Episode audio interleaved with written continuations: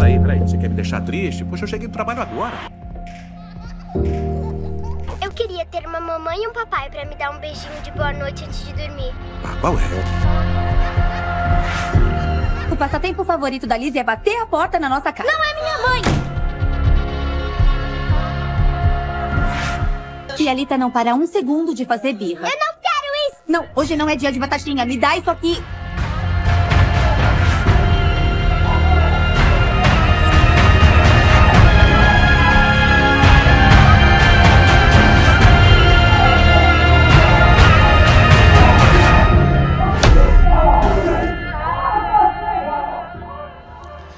Boa noite.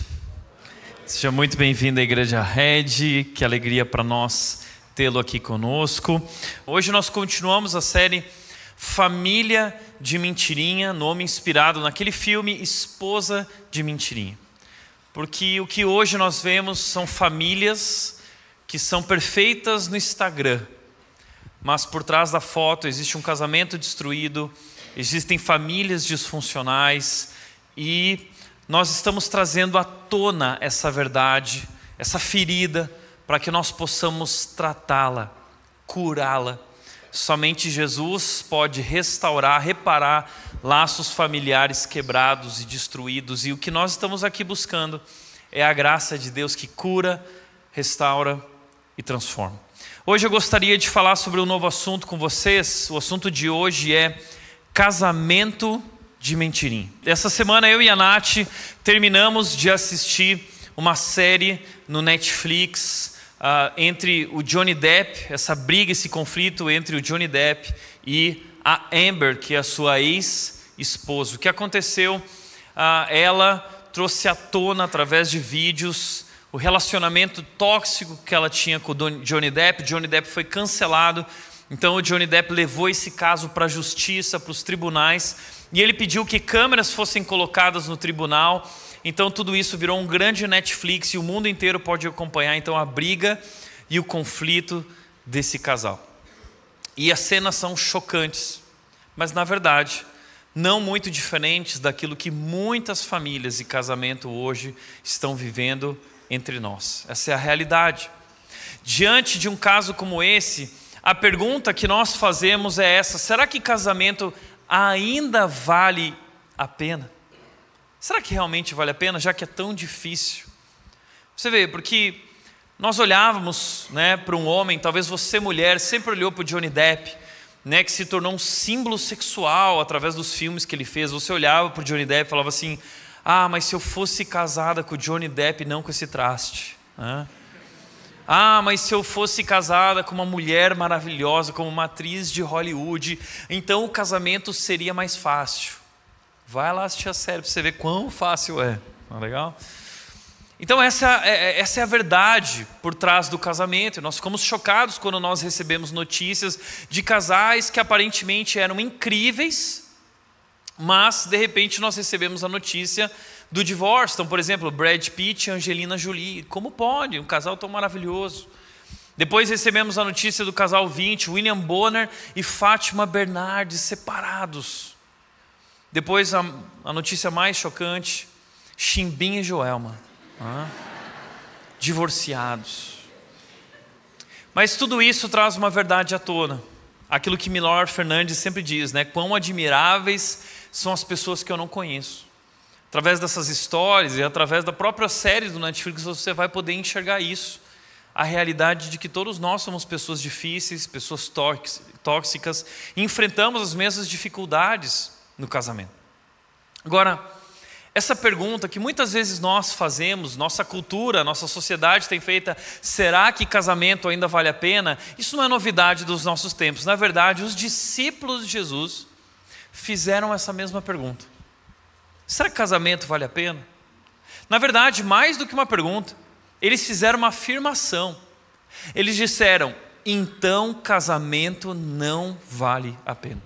E você diz: eu não sabia que isso estava na Bíblia. Pois é, os discípulos falaram isso em Mateus capítulo 19, versículo 10, depois de Jesus dizer o que era casamento e o que ele esperava do casamento, a relação entre o homem e a mulher, os discípulos disseram: se essa é a condição do homem em relação à sua mulher, então é melhor não se casar.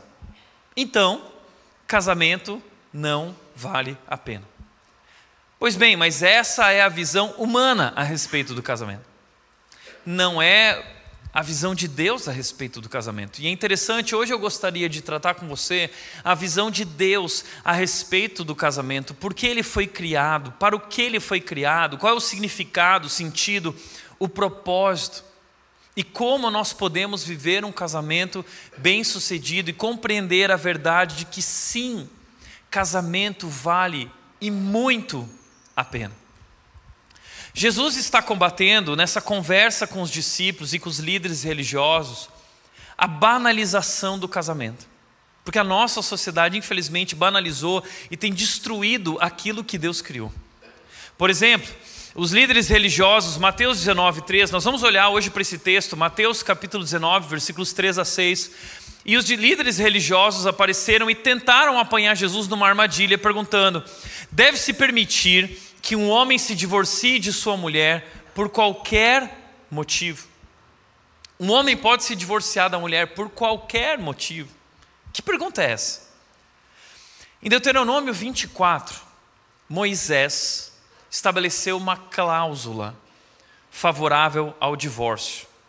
Moisés, lá em Deuteronômio 24, 1 a 4, disse o seguinte: Se algum homem ver um ato vergonhoso na sua mulher, poderá pedir uma carta de divórcio.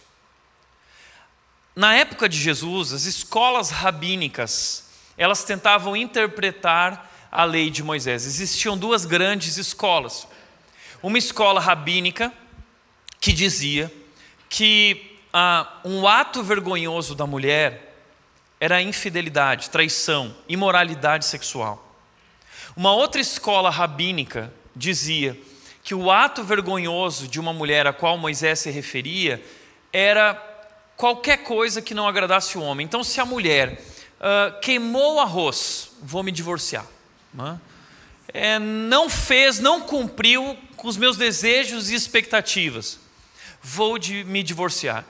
E, infelizmente, essa visão, essa escola rabínica mais liberal, era a que tinha mais aderência na cultura, né? Todo mundo gostava, afinal de contas, nós somos assim, né? E, e, e, a pergunta desses líderes então foi essa: Ah, Deus, então e aí? Como que funciona o divórcio? Pode divorciar por qualquer motivo ou somente diante de infidelidade, traição, imoralidade sexual? Agora, o que essa cultura estava fazendo era banalizar o casamento, não diferente do que nossa cultura está fazendo hoje. Eu quero te ajudar a enxergar a banalização do casamento hoje, nos nossos dias, na nossa sociedade. Em primeiro lugar, a banalização do casamento através da pressão social e das expectativas irrealistas que são geradas na nossa mente no nosso coração. A sociedade impõe um padrão e a sociedade gera em nós, através da mídia, através da Disney, né? Nós sempre assistimos filmes de Hollywood em que aquele casal maravilhoso se conheceu, as almas gêmeas que se completam e foram feitos um para o outro e eles se conheceram e viveram felizes para sempre. Os filmes da Disney, né? a dama e o vagabundo, as princesas, os príncipes, e eles se conheceram, e eles tiveram um relacionamento maravilhoso, felizes para sempre. Bom, esse felizes para sempre gerou uma expectativa realista do casamento. Porque casamento tem mais a ver com eles brigaram para sempre do que eles viveram felizes para sempre. Olha que interessante o que mostra para nós o Alan de Botton, que é um produtor, escritor. Ele escreveu um artigo para o New York Times chamado Você vai casar com a pessoa errada. E o objetivo do Alan é mostrar, é atacar, é confrontar essas expectativas irrealistas e mostrar como nós temos fundamentado nossas relações nessas expectativas irrealistas. irrealistas. E essas expectativas irrealistas são a mãe das nossas frustrações. Ele diz o seguinte: precisamos trocar a visão romântica do casamento por uma consciência trágica. Ele diz: a de que toda vontade humana frustra.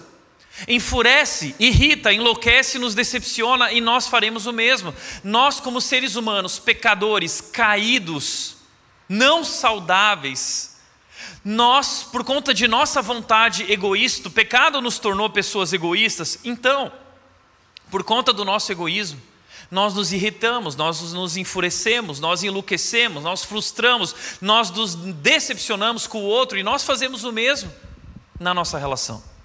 Escolher com quem nos comprometeremos é meramente um caso de identificar que tipo de variedades de sofrimentos nós gostaríamos mais de nos sacrificar.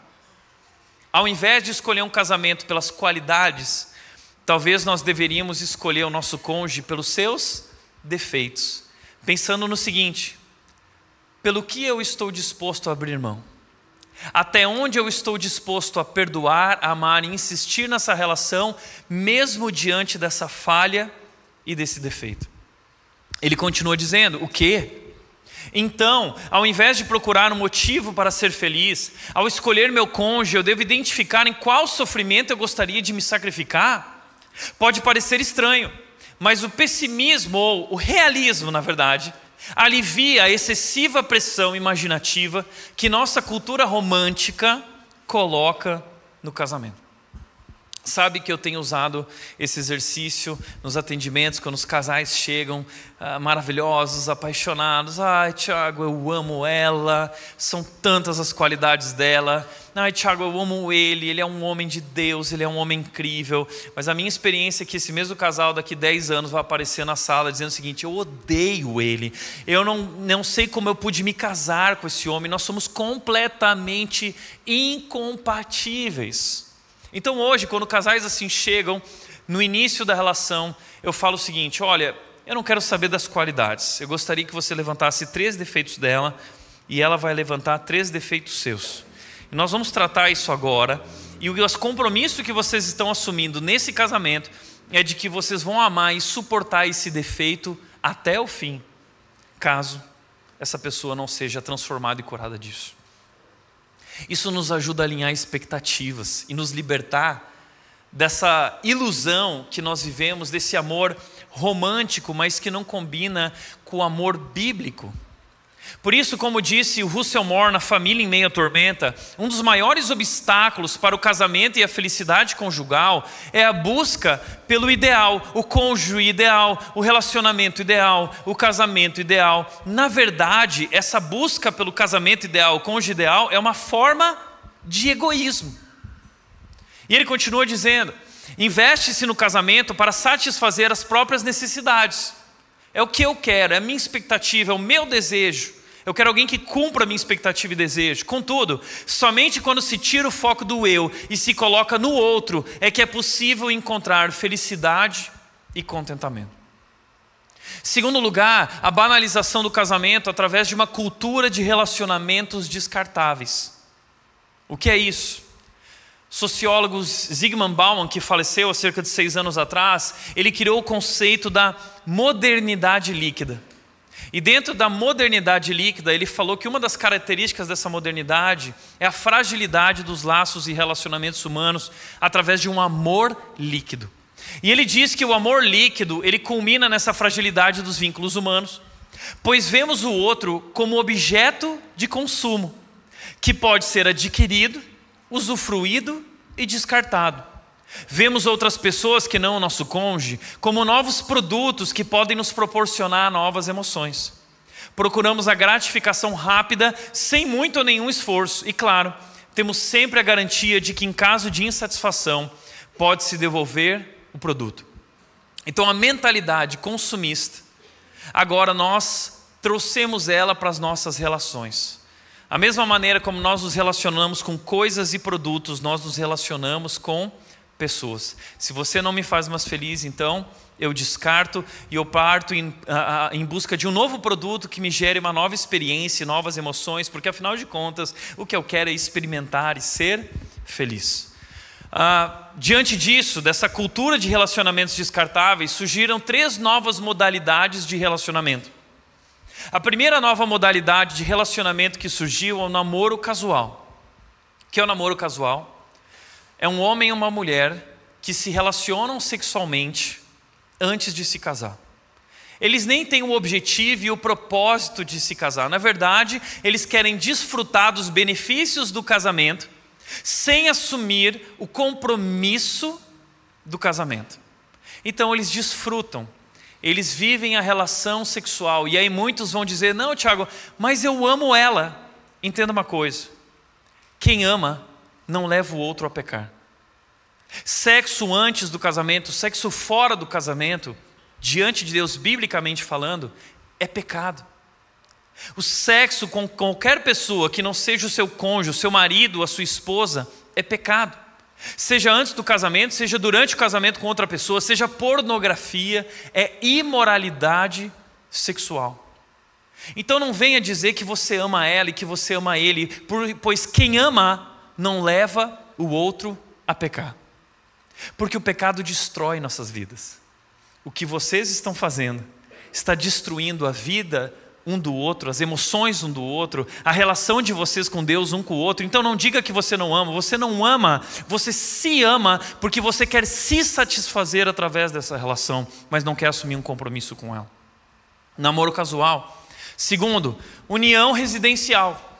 A gente vai dar um passo a mais. Nós até pensamos em nos casar, mas antes da gente se casar, a gente vai morar junto. Nós vamos fazer um test drive para ver se dá certo, sabe? Então a gente vai lá, mora na mesma casa, vê se dá certo. E muita gente hoje em dia no mundo acha assim: ah, vale a pena, é bom testar antes, né? As estatísticas mostram que a união residencial sem casamento só atrapalha a relação. Gera mais separação, gera mais divórcio, gera mais depressão, gera mais conflitos, gera mais problemas e deixa marcas profundas na vida dos filhos se gerarem filhos. Terceiro, a relação contratual, que é o quê?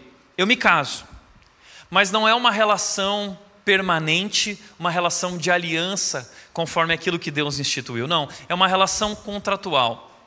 Ah, se você cumprir os termos, nós poderemos ter um relacionamento. Você cumpre sua parte, eu cumpro minha parte. Se você não cumprir sua parte, eu não cumpro minha parte, e então o relacionamento está contratualmente desfeito porque você não cumpriu os termos.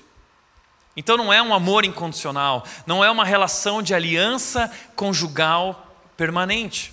São relações descartáveis. Terceiro lugar, a banalização do casamento através dos esforços midiáticos contra o casamento. O mundo em que nós vivemos, a televisão, as novelas, uh, os streamings, como Netflix, tem trabalhado para banalizar e fragilizar e trazer uma imagem negativa do casamento. Por exemplo, casamento às cegas. Os casais lá, é, e aí tem relação, e vai para o lugar, e você assiste tudo, e depois vai morar junto, e se casa e dá tudo errado. Segundo lugar, brincando com fogo. Terceiro, uh, Sex Education, uma série para adolescentes com padrões completamente absurdos, mas muitos dos nossos filhos e adolescentes estão assistindo e nós nem sabemos, combatendo o casamento através de uma visão deturpada da relação sexual e da relação entre um homem e uma mulher. Quarto lugar, uma série, por exemplo, como Sex Life, uma mulher casada que se tornou mãe e descobriu que as demandas da maternidade são muitas e ela está esgotada, ela está se sentindo entediada, ela se sente desvalorizada, até que ela vê o seu ex-namorado, que era um homem selvagem. E aí ela está entediada no casamento, e aí ela começa a ter relações com o ex-namorado que é selvagem, Rah, sex life. Eu não assisti, ok? Eu não assisti. Me contaram, ok? Agora, olha que interessante, nós estamos assistindo, nós estamos consumindo sem uma consciência criteriosa, sem ficar espantados, sem ficar chocados, e sabe quem está por trás de todos esses esforços? É o nosso inimigo. O diabo está em guerra contra o casamento, e isso não é novidade nos nossos tempos. Ele sempre atacou o casamento, desde o primeiro casamento, desde o primeiro casal, Adão e Eva. Ele tentou destruir o casamento deles, colocando fruto proibido diante deles, enganando eles, seduzindo eles. E sabe, muitas vezes a gente olha para Adão e Eva e diz assim: como eles puderam ser tão bobos, não perceber aquela serpente, o fruto, Deus tinha deixado tão claro. Mas ele continua nos enganando, ele continua nos seduzindo, ele continua colocando diante de nós o fruto proibido, e nós continuamos comendo, porque nesses milhares de anos eles têm se tornado cada vez mais criativos, tornando o fruto proibido extremamente agradável, delicioso. E a gente acha que isso é sexo, isso é intimidade, isso é casamento, isso é família. Quarto, uma geração egoísta e fragilizada emocionalmente. Tudo é para minha realização pessoal, tudo é a minha satisfação, é o que eu quero. Nós entramos no casamento olhando para o próprio umbigo e por isso dá tudo errado. E mais do que isso, não temos sido preparados através da vida a lidar com o sofrimento. Então, quando a gente chega no casamento, o moleque, a menina, que sempre foi paparicado, mimado pelos pais, vai chegar no casamento e não tem mais papai e mamãe vai ter que lidar com uma mulher, vai ter que virar homem. Mas é uma geração fragilizada emocionalmente. E aí, nas primeiras brigas e conflitos do casamento, não sabe como lidar com aquilo, porque a mamãe sempre estava lá e corre para a mamãe: mãe, vem cá, cuida de mim, minha esposa, ah, ela não me respeita. Mas é óbvio que não te respeita, você não merece respeito nenhum, esse é um moleque. Né? Romantização do divórcio. O que é isso? a nossa cultura, tem romantizado o divórcio. Sabe que, ah, percebendo muitos casais passando pelo processo do divórcio, uma das marcas do divórcio é dor. É dor na, na, nos, nos cônjuges envolvidos, é dor nos filhos, é dor na família, é dor sobre dor. Existe um livro que eu li da Esli Carvalho chamado Quando o Vínculo se Rompe. É o testemunho de uma mulher cristã que passou pelo divórcio. E foram tantas dores que ela escreveu um livro para compartilhar como ela tratou isso diante da graça de Deus. O que eu quero te dizer é que se você está passando pela dor de divórcio, a graça de Deus quer te curar, te suprir, te restaurar, te transformar. A ajuda, Deus te ama e Ele te permite recomeçar. Agora, o divórcio é marcado pela dor, de quando o vínculo se rompe. Mas o nosso mundo está romantizando o divórcio. Ai, o divórcio é lindo. Ai, se divorcia, é tão lindo se divorciar. O Whindersson Nunes se divorciou e olha só o que ele disse: essa é a mentalidade do mundo. Nós estamos terminando para conseguir continuar nos amando. Ai, que maravilhoso isso, né? A gente está se separando porque a gente se ama muito, né? E a gente quer continuar se amando. A gente se ama tanto e a gente quer continuar se amando que não dá para a gente continuar junto. E a gente acha tão lindo, ah, e é isso, o amor é isso, né? Que seja eterno enquanto durar. Nós estamos emburrecendo. A Bíblia diz que o pecado gera em nós uma disposição mental reprovável. É o que está acontecendo. Mentalmente nós estamos emburrecendo porque estamos nos afastando de Deus, nos afastando do Criador. Então Jesus vem para nos confrontar, para nos corrigir, para nos fazer acordar, e ele vai nos ensinar nesse texto três marcas de um casamento de verdade. Por que o casamento foi criado e como o casamento funciona. A primeira marca de um casamento de verdade, segundo Jesus, é o fundamento do casamento. Ele diz: Vocês não leram as Escrituras? Respondeu Jesus. Elas registram que desde o princípio o Criador os fez homem e mulher. Vocês não leram as Escrituras? Vocês estão olhando para onde? Vocês estão olhando para o Netflix? Vocês estão ouvindo o que a amiga disse, o que o amigo disse?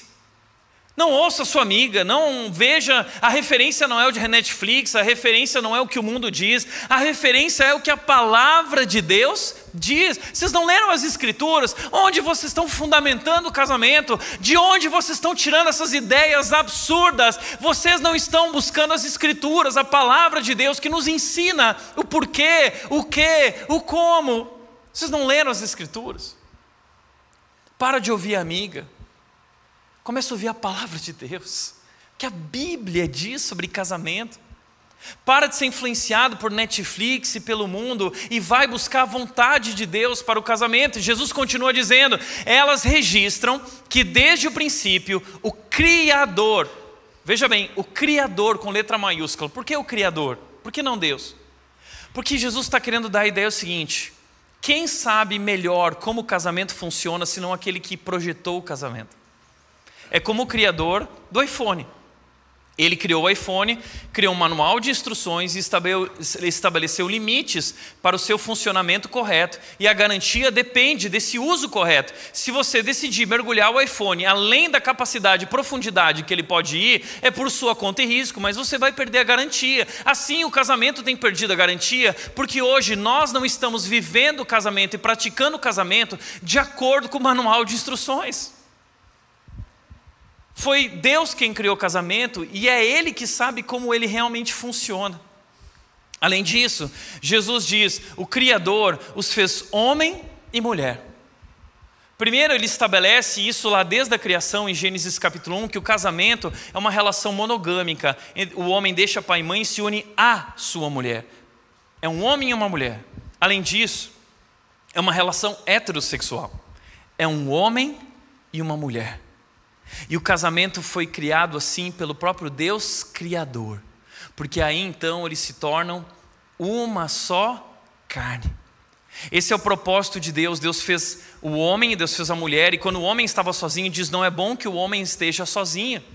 Eu vou fazer a mulher. E Deus cria a mulher com esse propósito de complementaridade, e eles se tornam uma só carne. É por isso que Deus fez homem e mulher, e é homem e mulher que se completam e é o plano de Deus, heterossexual. O casamento é heterossexual. Isso é o que Jesus disse. Isso é o que a palavra de Deus diz, não sou eu. Então, em primeiro lugar, o casamento é uma instituição divina. Casamento não é uma mera convenção humana. Casamento não é ideia de homens, não é uma criação da nossa cultura. O casamento foi criado instituído e é sustentado por Deus. Nós não somos capazes de viver essa relação e amar, não temos essa capacidade senão com a ajuda, com a graça e o amor de Deus. Ele instituiu o casamento e o casamento, na verdade, aponta para ele. Casamento é sobre ele. E para você entender a importância de casamento para Deus, olha para a Bíblia. A Bíblia começa com o casamento em Gênesis, Adão e Eva, e termina com um casamento em Apocalipse 21 e 22, as bodas do Cordeiro. Então Deus começa falando a história com o casamento e termina com o casamento, porque Deus se importa muito com o casamento. E por que Deus se importa tanto com o casamento? Porque o casamento aponta para quem Ele é. O casamento revela a imagem dele e a glória dele. Eu fui fazer um casamento algum tempo atrás, casamento lindo, maravilhoso, casal lindo, maravilhoso, chegou todo mundo naquela expectativa. E a primeira coisa que eu falei assim: olha, a primeira coisa que eu gostaria de corrigir nessa tarde aqui é que esse casamento que está acontecendo aqui não é sobre esse casal, é sobre o Deus Criador. Isso aqui aponta para Ele, aponta para o amor incondicional dele, que nos amou de maneira intensa na cruz de Jesus. Por isso que casamento é tão importante para Deus, porque aponta para Ele, é uma instituição divina e nós estamos sendo convidados para participar desse é, é, propósito de Deus e compartilhar a sua imagem ao mundo. Deve ser baseado na palavra e não na cultura gente não pode basear casamento nas ideias humanas, nessas ferramentas superficiais de relacionamentos. Nós precisamos basear as nossas relações no amor bíblico, naquilo que Jesus nos ensinou. Jesus nos ensina como amar. Onde ele nos ensinou como amar? Na sua relação com as pessoas e com os discípulos. Se você quer aprender como se relacionar com a sua esposa e com o seu marido, olha para Jesus. Olha para a cruz, olha para o lavapé. Casamento é fundamentado na cruz, fundamentado na palavra e não na cultura. Terceiro, casamento visa crescimento espiritual e não realização pessoal. Porque a gente entra no casamento para ser feliz, mas entenda: Deus não criou o casamento para te proporcionar felicidade. Deus criou o casamento para promover santidade na tua vida.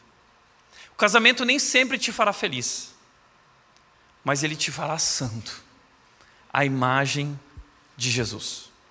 Porque entenda uma coisa, a gente tem dificuldade de entender, mas espera aí, casamento não é para ser feliz? Por que não? Entenda, nós somos criados à imagem de Deus, a imagem e semelhança de Deus. O que o pecado fez foi deturpar e distorcer essa imagem. E ele gerou marcas, inclinação contra Deus, afastamento, problemas. O que Jesus veio fazer é nos reconciliar com Deus e restaurar a imagem e semelhança de Deus em nós. É isso que Deus está fazendo. Por isso que esse é o propósito de Deus. E quando a Bíblia diz todas as coisas cooperam para o propósito de Deus, para o nosso bem, está dizendo que todas as coisas cooperam para esse propósito de nos tornar parecidos com Jesus. Porque entenda, você nunca, jamais será feliz enquanto você não se tornar aquilo que Deus te criou para ser. A felicidade está conectado com a maturidade. Quando eu me torno parecido com Jesus, eu descubro o que é ser feliz. Enquanto você não se tornar parecido com Jesus, você jamais saberá o que é verdadeira felicidade. Por isso, Deus não está comprometido com a tua felicidade, Deus está comprometido com a tua maturidade. E Ele te colocou no casamento, porque o, ca o, casamento é esse lugar, esse ambiente perfeito, é um laboratório onde Deus está nos ensinando a amar. Porque nós não sabemos amar, porque nós somos egoístas, nós entramos no casamento com essa fragilidade, não sabemos enfrentar crises e o tempo todo a gente está preocupado com a nossa felicidade, com o nosso próprio umbigo. E através do casamento, Deus está te movendo do egoísmo para uma nova vida, uma nova postura, um esvaziamento e te fazendo amadurecer e se tornar parecido com Cristo. Ah, por isso, como disse o Tim Keller, o casamento é uma forma de dois amigos espirituais ajudarem um ao outro na jornada para se tornarem as pessoas que Deus os criou para ser. É isso. São parceiros espirituais ajudando um ao outro a se tornarem aquelas pessoas que Deus os criou para ser. Por isso, quando você estiver passando por dificuldades no casamento e você tem que perdoar, e você tem que amar quem não merece ser amado, fica feliz. Sabe por quê? Você está se tornando mais parecido com Jesus. É isso.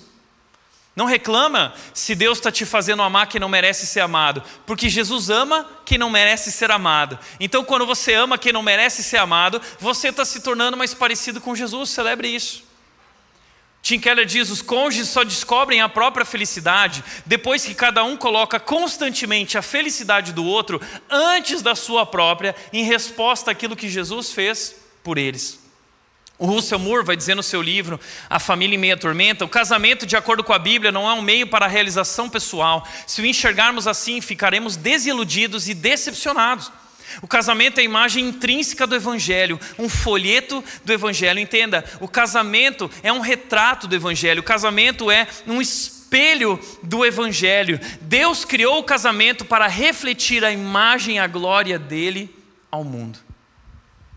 Casamento aponta para o Evangelho e para o amor de Deus. A cruz. Casamento é importante, pode ser feliz e satisfatório, mas somente se for entendido no contexto do Evangelho, ou seja, no contexto da cruz. Você pode ter um casamento feliz, sim. Você pode ter um casamento satisfatório e bem-sucedido, sim, mas somente no contexto da cruz. Somente o único caminho para um casamento bem-sucedido, satisfatório e feliz é o caminho da cruz é o caminho do perdão, é o caminho do esvaziamento, é o caminho da reconciliação, é o caminho da crucificação do nosso eu. Esse é o único caminho. O casamento é maravilhoso e doloroso, mas aqueles que decidem, topam esse desafio de passar pela dor, entendendo que Deus está usando a dor para nos transformar, irão amadurecer e se tornar mais parecidos com Jesus e serão felizes. Quarto, a qualidade da relação com Deus de cada cônjuge influencia diretamente na qualidade do casamento, porque nós não somos pessoas saudáveis. Enquanto não tivermos uma relação saudável com Deus, nós jamais teremos uma relação saudável uns com os outros. Não somos capazes, capaz, não temos a capacidade de amar. Nós dependemos de Deus, nós dependemos dessa fonte inesgotável de amor, nós dependemos dessa fonte inesgotável de perdão, de esperança, de paciência, de longanimidade. Nós dependemos dessa fonte inesgotável que Deus coloca dentro de nós e faz jorrar rios de água viva em nós e a partir de nós. Por isso que lá em casa eu brinco, né? Quando a Nath não está muito bem, eu viro para ela e falo assim: Ih, não fez devocional hoje, né, amor? E a Nath fala a mesma coisa para mim. É, pastor, não leu a Bíblia hoje, né? Quinto lugar, uma oportunidade de refletir a Deus no mundo. Através dos nossos casamentos e da nossa perseverança e amor ao nosso cônjuge, nós estamos tendo a oportunidade de refletir a Deus no mundo.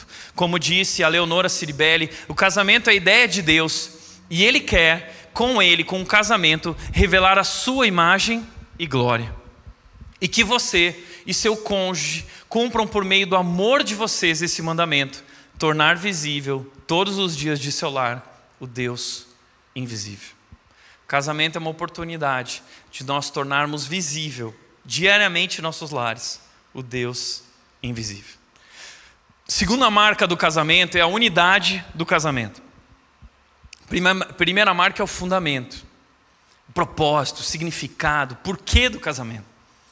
Segunda marca do casamento é a unidade do casamento. Jesus continua dizendo e disse: Por isso o homem deixa pai e mãe e se une à sua mulher, e os dois se tornam um só, ou uma só carne.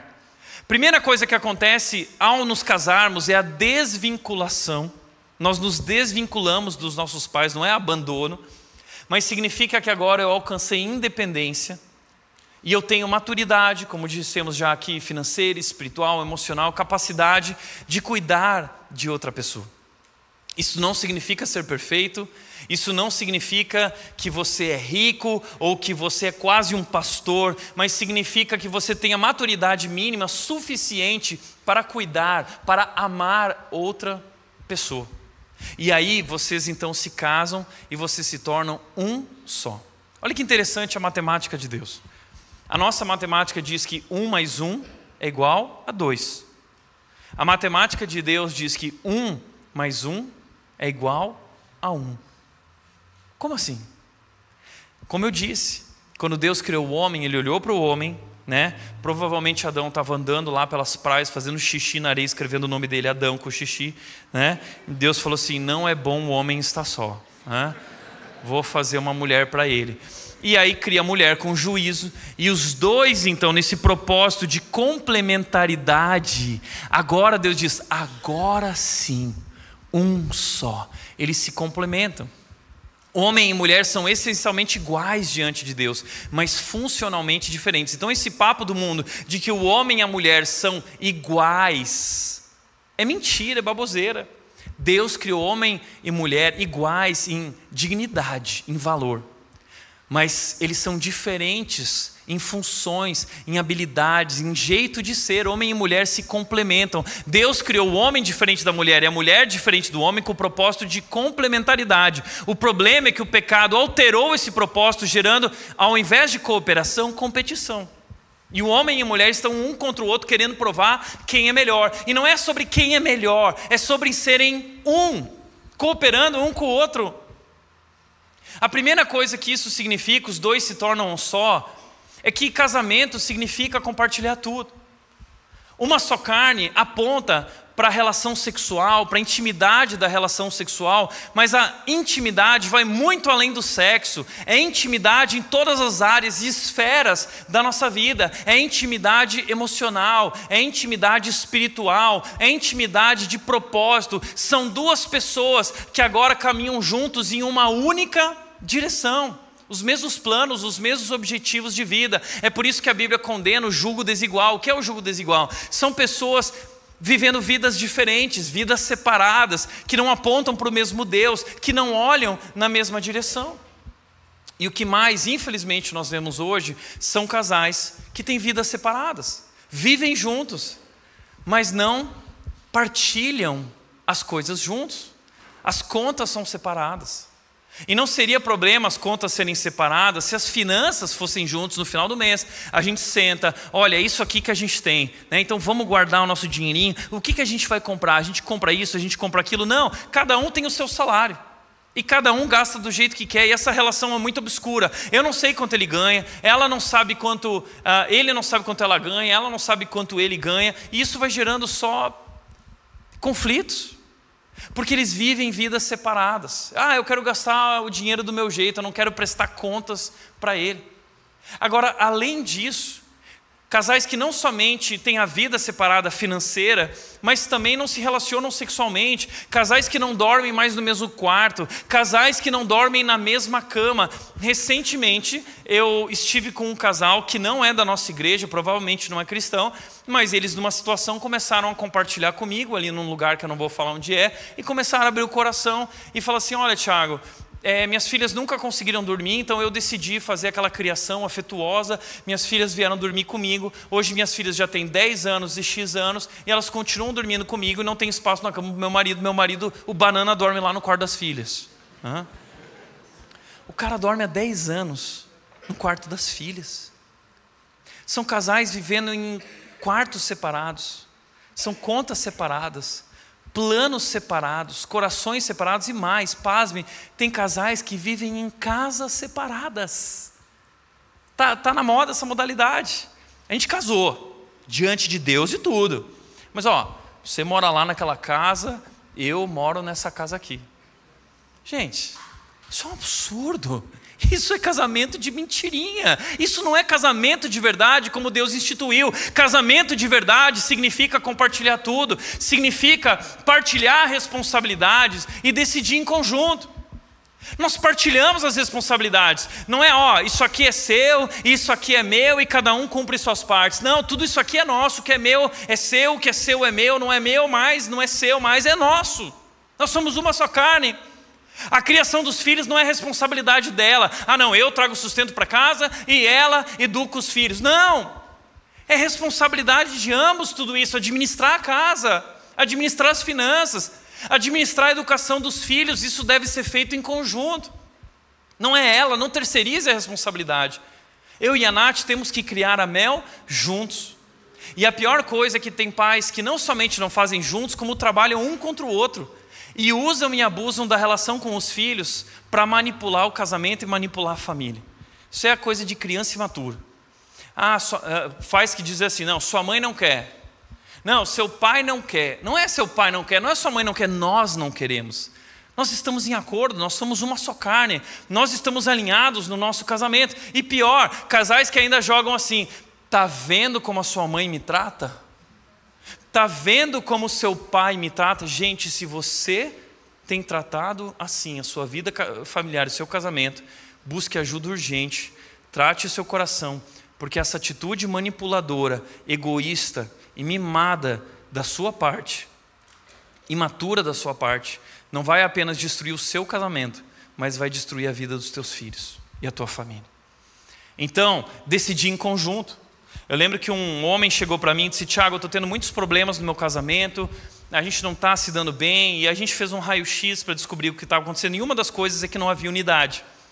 Contas separadas, vida financeira, obscuridade sobre o que eles tinham, não tomavam decisões juntos, não faziam planos juntos. E eu disse: olha, casamento tem um propósito de unidade, vocês são uma só carne, vocês têm que partilhar tudo. É conta, é finanças, é, é, é, planos de vida. Você já decidiu planejar junto com ela? Não, mas eu quero comprar um carro. Não, não, vocês vão decidir juntos se a gente vai comprar ou não vai comprar. Ah, vou praticar isso. Depois de um mês ele voltou, Tiago, não é que funciona. Nossa, a gente está tão bem no casamento, a gente senta, conversa. Parabéns, casamento de verdade é assim, é assim que Jesus criou para ser. Terceiro, é necessário cultivar intimidade física e emocional. Deus criou a relação sexual e ela é maravilhosa. Por conta do pecado, se tornou mais difícil.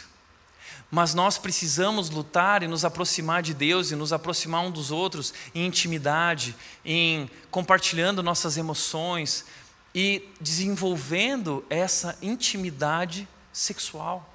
Isso é tão importante. Quarto lugar, priorizar o cônjuge antes da relação com os filhos. Porque infelizmente muitos casais se casam e quando nascem os filhos, o cônjuge deixa de ser prioridade e a mulher dá toda a atenção e energia apenas para os filhos. E o homem coloca atenção às vezes na carreira ou nos filhos, mas não no cônjuge. Entenda uma coisa, você assumiu uma aliança com a tua esposa, não com os teus filhos. Você tem uma aliança com o teu marido, não com os teus filhos. O relacionamento com ele, a intimidade com ele é prioridade antes dos filhos. Filhos são especiais, são importantes, mas se eles se tornarem o foco da tua vida, a satisfação da tua vida, a razão da tua vida, você vai destruir a tua vida, o teu coração, a tua família, o teu casamento. Portanto, o que Deus instituiu para a família é esse projeto. O homem e a mulher se submetem a Cristo. O casamento está fundamentado em Cristo. Ele é o cabeça. Então, o um homem entende a função de ser um líder servo, uma liderança servidora, o líder que morre. A mulher é uma parceira nessa missão difícil do homem. Os dois são igualmente valorosos diante de Deus, mas com funções diferentes. E os filhos, então, se submetem aos pais. A primeira relação mais importante na nossa vida é com Cristo. Depois, a relação com o cônjuge. E depois, a relação com os filhos. Se nós alterarmos essa ordem, nós teremos um problema.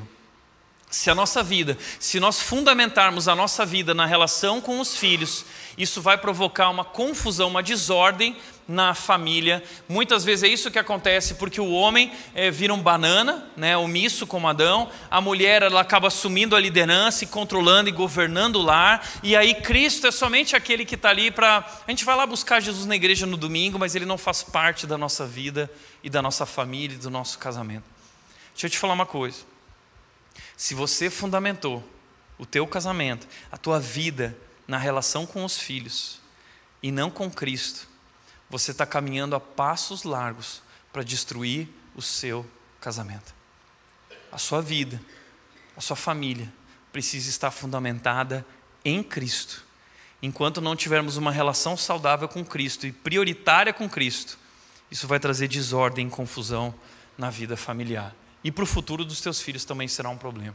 Portanto, priorizar o cônjuge antes da relação com os filhos, falta de unidade, leva a conflitos e distanciamento.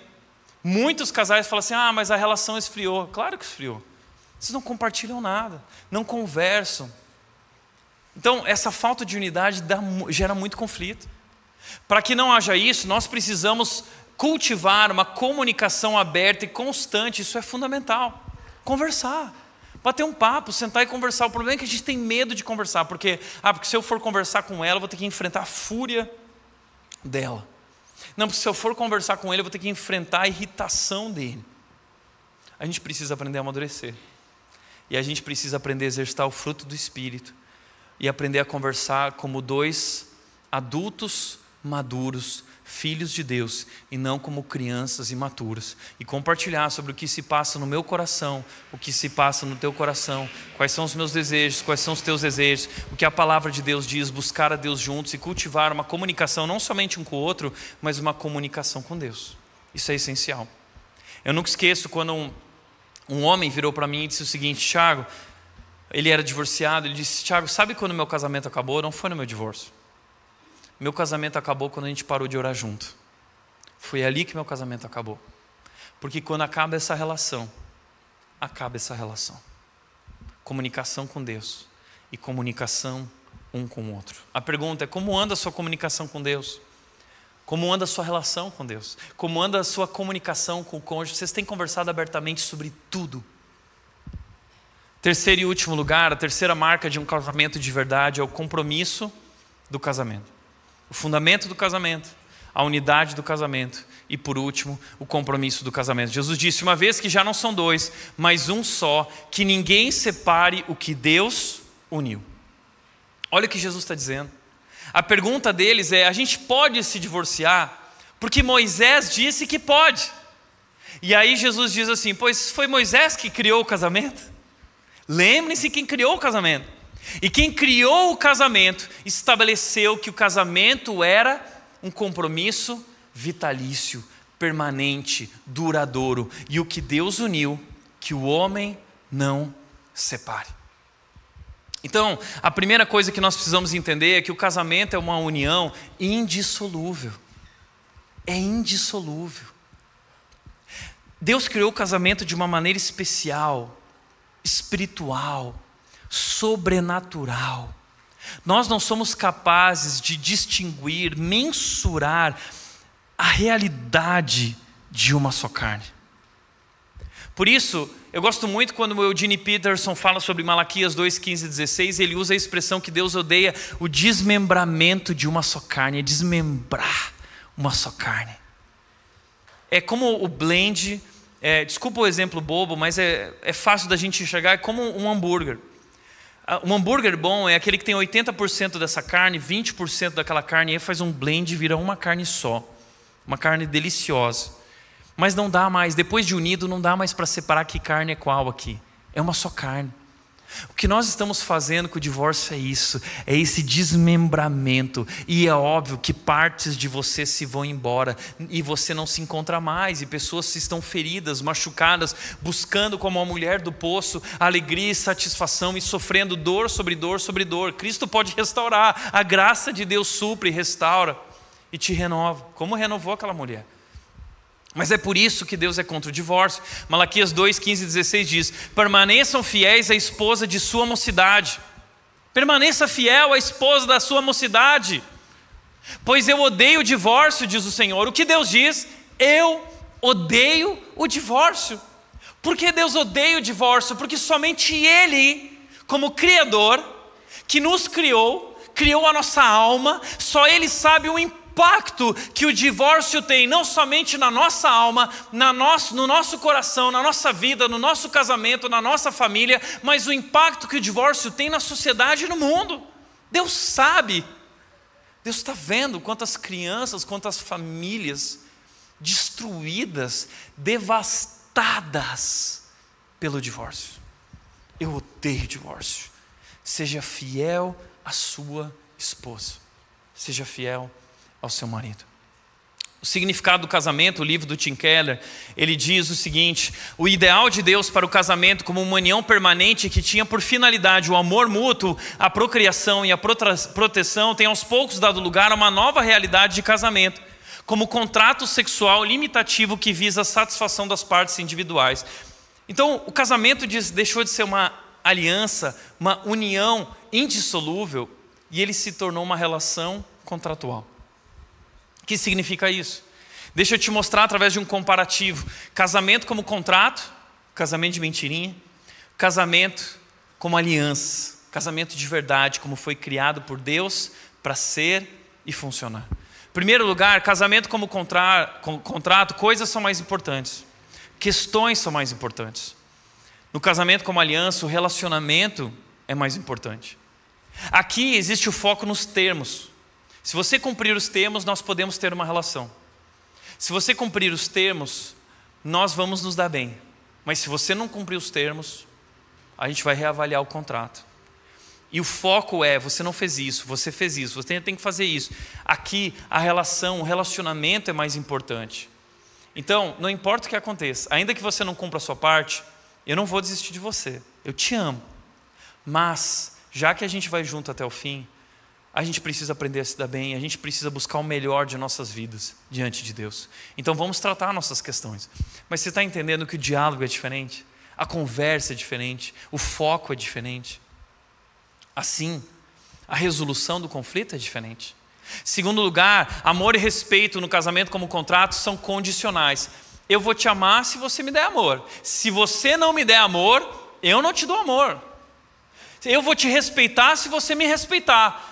Eu não respeito ele porque ele não me respeita. Isso é relação por contrato. Relação como aliança é amor e respeito são incondicionais.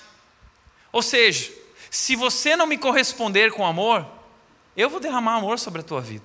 Incondicional. Não depende de termos e condições.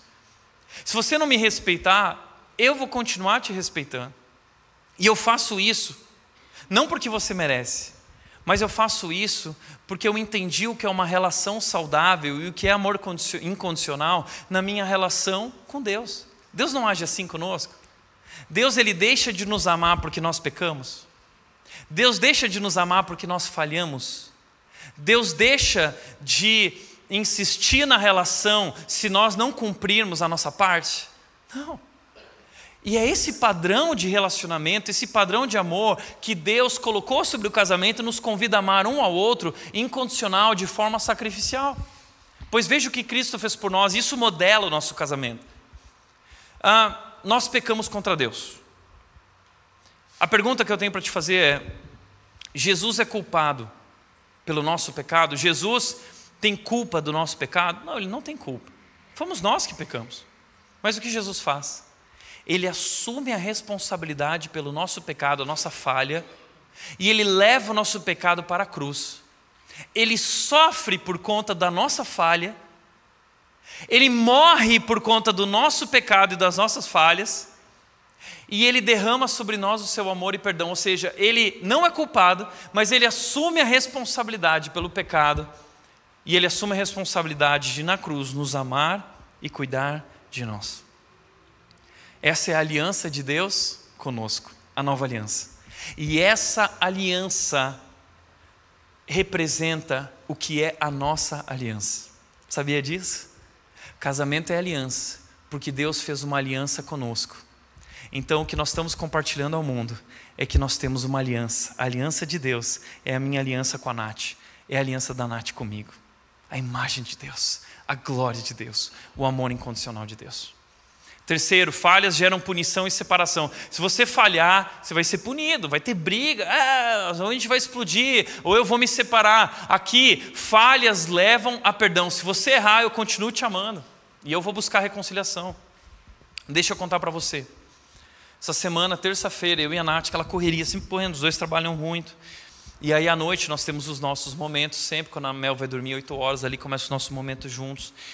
E terça-feira à noite, estava de cabeça cheia, nós discutimos. Ah, é, vou confessar para vocês, pastores brigam, discutem. Tá?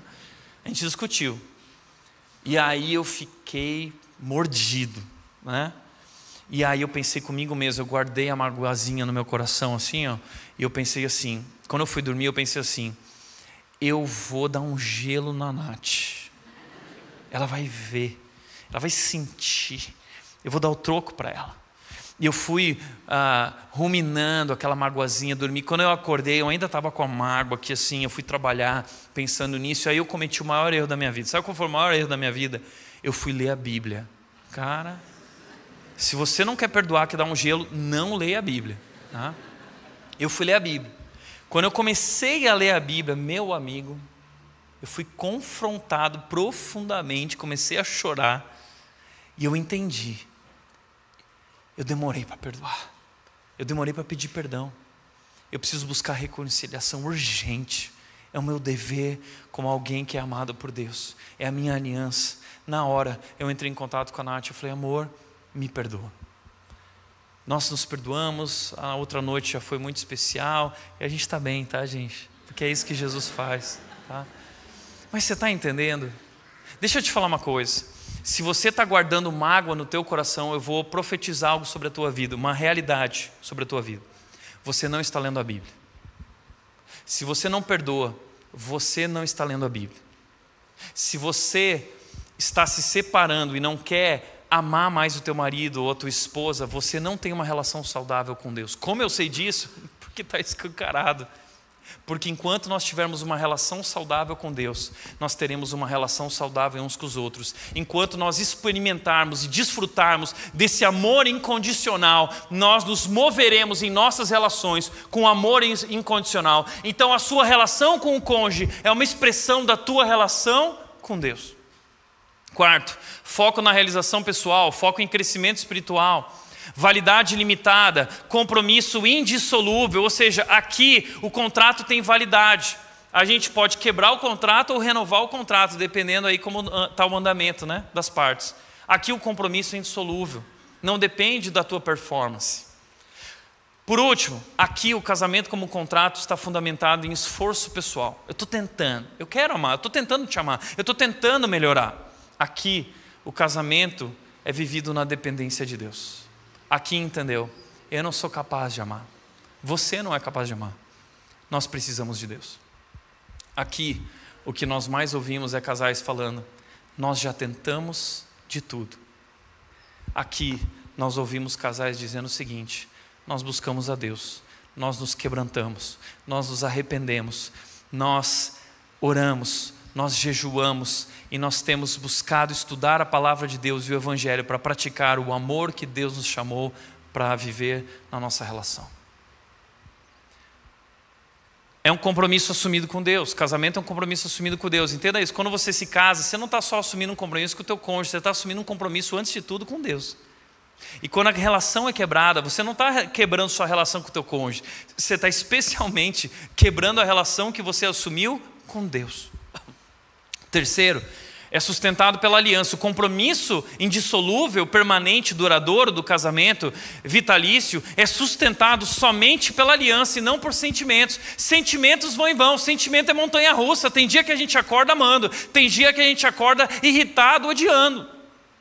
Mas a nossa relação não depende do que eu sinto, a nossa relação está baseada numa relação de aliança. Eu continuarei te amando independentemente do que eu sinto. Essa é uma das vitórias do inimigo em nossas vidas. O livro do uh, C.S. Lewis, Cartas de um Diabo a Seu Aprendiz, é uma ficção onde o diabo está ensinando seus discípulos diabinhos, os demôniozinhos, seus sobrinhos, como enganar os cristãos. Olha o que ele fala sobre casamento. Chegamos a isso através de poetas e romancistas, persuadindo os humanos de que uma experiência curiosa e geralmente efêmera, chamada de estar apaixonado, é a única razão respeitável para o casamento que o casamento pode e deve fazer com que essa excitação seja permanente e que o casamento que falha nesse sentido não é mais obrigatório. Se acabar a paixão, que seja eterna enquanto durar. E acabou, acabou o casamento, não tem mais razão de ser e de estar. É isso que o diabão está ensinando para os diabinhos. Vamos enganar eles. Vamos fazer eles apoiar e basear o casamento em paixão e não em aliança conjugal. E ele continua dizendo, e agora vem a grande piada. Deus descreveu um homem e uma mulher casados como uma só carne. Ele não disse um casal feliz no casamento ou pessoas que se casaram porque estavam apaixonados. Mas você pode fazer eles ignorarem esse fato. Eles não vão lembrar mais o que significa casamento. Quarto lugar, é baseado no amor bíblico e não em amor líquido. Amor líquido é sentimento, vem e vai, é relação descartável. Então entenda: sentimentos não sustentam o casamento. E a nossa maior confusão sobre o amor é essa. A gente acha que amor é sentimento. O amor não é sentimento. O amor é um compromisso. O amor é ativo. O amor ele é concreto. O amor não é abstrato. O amor ele é concreto. Ele é atitude. É um compromisso. A melhor definição que nós temos de amor se encontra em 1 Coríntios 13, 14, 14 e 7. Vão ler juntos essa semana, você e sua esposa. O texto diz: O que, que o amor é? O amor não é abstrato, o amor é paciente, é, ele é bondoso. O amor não é ciumento nem presunçoso. O amor não é orgulhoso nem grosseiro. O amor não exige que as coisas sejam feitas à sua maneira. Está exigindo que as coisas sejam feitas à sua maneira? Isso não é amor. Não é irritável não é rancoroso. Você guarda mágoa? Você é irritável é rancoroso? Isso não é amor. Não se alega com a injustiça, mas sim com a verdade. O amor nunca desiste. Você já desistiu? Isso não é amor. O amor nunca desiste. Porque o amor tem fé. O amor nunca perde a fé, porque o amor conhece o Deus Criador, o Deus poderoso, o Deus redentor, o Deus salvador, e o casamento não está fundamentado na relação aqui, está fundamentado na relação aqui, e eu entendo que eu não posso perder a fé, porque o meu Deus é poderoso, e o meu amor, então, ele sempre tem esperança. Eu sei o que Deus é capaz de fazer, eu sei que Ele pode fazer, eu sei que Ele vai fazer, se eu me colocar e me render no altar dEle. Ele se mantém sempre firme. A ideia no grego é de alguém que está apanhando, o vento vem, as tempestades vêm, as crises vêm, mas ele permanece firme, porque ele está fundamentado na rocha. A rocha é Cristo, não é a performance do cônjuge, é Cristo, é o que Cristo fez por mim na cruz que define a minha relação com você. Por último, cônjuge é uma lixa celestial que Deus usa para te tornar mais parecido com Jesus. Penúltimo, cônjuge é uma lixa celestial. Deus está usando o teu cônjuge para te trabalhar, para te fazer mais parecido com Jesus. Portanto, entenda que o Paul Washer disse: Deus o levará a um relacionamento com alguém que, na maioria das vezes, não é apenas incompatível com você, Deus vai te levar a um relacionamento com uma pessoa incompatível. Deus vai te levar. Não apenas incompatível, mas Deus vai te levar a um relacionamento com uma pessoa que é fraca, tremendamente fraca, exatamente nas áreas que você quer que essa pessoa seja forte. Por que Deus faz isso? Sabe por que Deus faz isso? Porque o propósito principal de Deus no casamento é que através dele você se torne conforme a imagem de Cristo. Casamento é o maior instrumento de santificação. Como Cristo é? Cristo é amor incondicional, Cristo é misericórdia, Cristo é paciência, é perseverança. E a pergunta é: como você aprenderá amor incondicional se você está casado com alguém que cumpre todas as condições? Como você aprenderá misericórdia, paciência, longanimidade, amabilidade, compaixão? Se você está casado com alguém que nunca falha com você, que nunca é difícil com você, que nunca peca contra você. Então, se você, através do casamento, está sendo desafiado a amar alguém que não merece ser amado, parabéns! Você está se tornando parecido com Jesus. Se você, através do casamento, está sendo trabalhado para perdoar uma pessoa que não reconhece que está errada, parabéns. Você está se tornando parecido com Jesus, a imagem de Cristo, o casamento está funcionando. Em último, a decisão de continuar casado deve estar apoiada em Cristo e não na performance do cônjuge. É a performance de Cristo na cruz é o que ele fez que estabelece o parâmetro e a referência da minha relação com você. Você pode me cuspir, você pode me trair, você pode. Isso não significa que a gente não tem parâmetros e limites né? na relação, é claro que tem. Mas quem quer amar sem ser cuspido não vai amar. Quem quer amar sendo compreendido sempre não vai amar. Quem quer amar sem ter que abrir mão constantemente do que quer, não vai amar. É isso que nós aprendemos na nossa relação com Cristo, que amor é sacrifício. Nós nos esvaziamos, nós doamos e assim nós santificamos o nosso cônjuge. Portanto, como disse o Paul Tripp para encerrar, ele disse: Onde você encontrará as razões para continuar a trabalhar no seu casamento? Por que eu devo continuar casado? Não é meu cônjuge. Por que eu devo continuar casado? Você não encontrará, onde você encontrará as razões para continuar a trabalhar no seu casamento, mesmo naqueles momentos de decepção em que essas razões fazem tanta falta? Bem, você não encontrará no seu cônjuge. Ele ou ela sofre da mesma condição. Seu cônjuge continua sendo uma pessoa falha, um pecador que necessita da graça transformadora de Deus. Vocês são dois pecadores egoístas que precisam da graça de Deus. Então você não vai encontrar razão nele ou nela. Você também não vai encontrar razão Tampouco encontrará numa mudança das tuas circunstâncias. Você continua vivendo no mundo danificado, que está aos prantos. Você não encontrará em estratégias e técnicas superficiais. Suas dificuldades são mais profundas do que isso. Você só encontrará razões para continuar se olhar para cima. Você só vai encontrar razões para continuar quando parar de olhar para Ele e olhar para Cristo. Você só vai continuar, encontrar razões para continuar quando parar de olhar para a performance dela e olhar para Cristo. E ele continua dizendo: quando seu coração descansar na maravilhosa sabedoria das escolhas de um Criador poderoso e soberano, você encontrou uma razão para continuar. Quando seu coração estiver repleto de gratidão pela maravilhosa graça que ambos de vocês receberam e continuam a receber, você encontrou uma razão para continuar. A graça de Deus foi derramada e tem sido derramada sobre mim. Você não está sozinho. O seu Senhor, que cria, rege e transforma, continua com você. O Criador está com você. O Deus poderoso e Salvador está com você. Ele juntou as suas histórias e as colocou no centro da sua história de redenção enquanto Ele for Criador, enquanto Ele for soberano, enquanto Ele for Salvador, vocês têm razões para se levantar de manhã e amar um ao outro, apesar de ainda não serem aquilo que Ele os criou para ser. Enquanto Ele for Deus, enquanto Ele for o Criador, enquanto Ele for poderoso, enquanto Ele é o Salvador e o Redentor, há razões para continuar, há razões para se levantar e continuar amando até o fim, como Ele nos amou. Para refletir e praticar, primeiro, seu casamento está fundamentado em um compromisso contratual ou na aliança conjugal? Quero te convidar a fazer um desafio com a tua esposa essa semana, conversar sobre isso. Nossa relação é contratual ou é de uma aliança conjugal?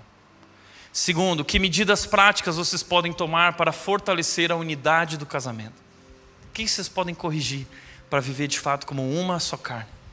E por último, você não possui a força necessária para amar, mas Jesus está com você, em você e é por você. Você não tem capacidade, eu não tenho capacidade de amar assim. Mas a boa notícia é que Jesus Cristo morreu na cruz para que Deus pudesse vir habitar em mim e você. E através do Espírito de Deus, nós podemos amar. E nós só amamos porque Ele nos amou primeiro. Deus está com você, Ele é teu parceiro, Ele está em você e Ele é por você renda-se a Ele. Não olhe para o mundo, não olhe para Ele, não olhe para ela. Olhe para o alto, olhe para Cristo, olhe para o cabeça da aliança e viva essa aliança com o teu marido e a tua esposa. Amém? Feche os teus olhos. Pai, nós queremos te agradecer pela tua palavra, Deus que nos confronta, nos corrige, mas nos convida a uma restauração e transformação. E derrama poder através da tua obra na cruz, através da tua ressurreição, para que nós possamos viver uma nova vida e deixar o passado para trás, deixar o pecado para trás. E há muito, Deus, aqui que nós precisamos deixar, há muito do que nós precisamos nos libertar. Precisamos ser transformados, Deus. Por isso, hoje, nessa noite, nós nos rendemos diante de Ti, o Deus Criador, o Deus poderoso, o Deus Salvador. E a nossa oração, Deus, vem e nos transforma. Nós colocamos nossas vidas, nosso casamento, nossa família no Teu altar, em nome de Jesus. Em nome de Jesus. Amém.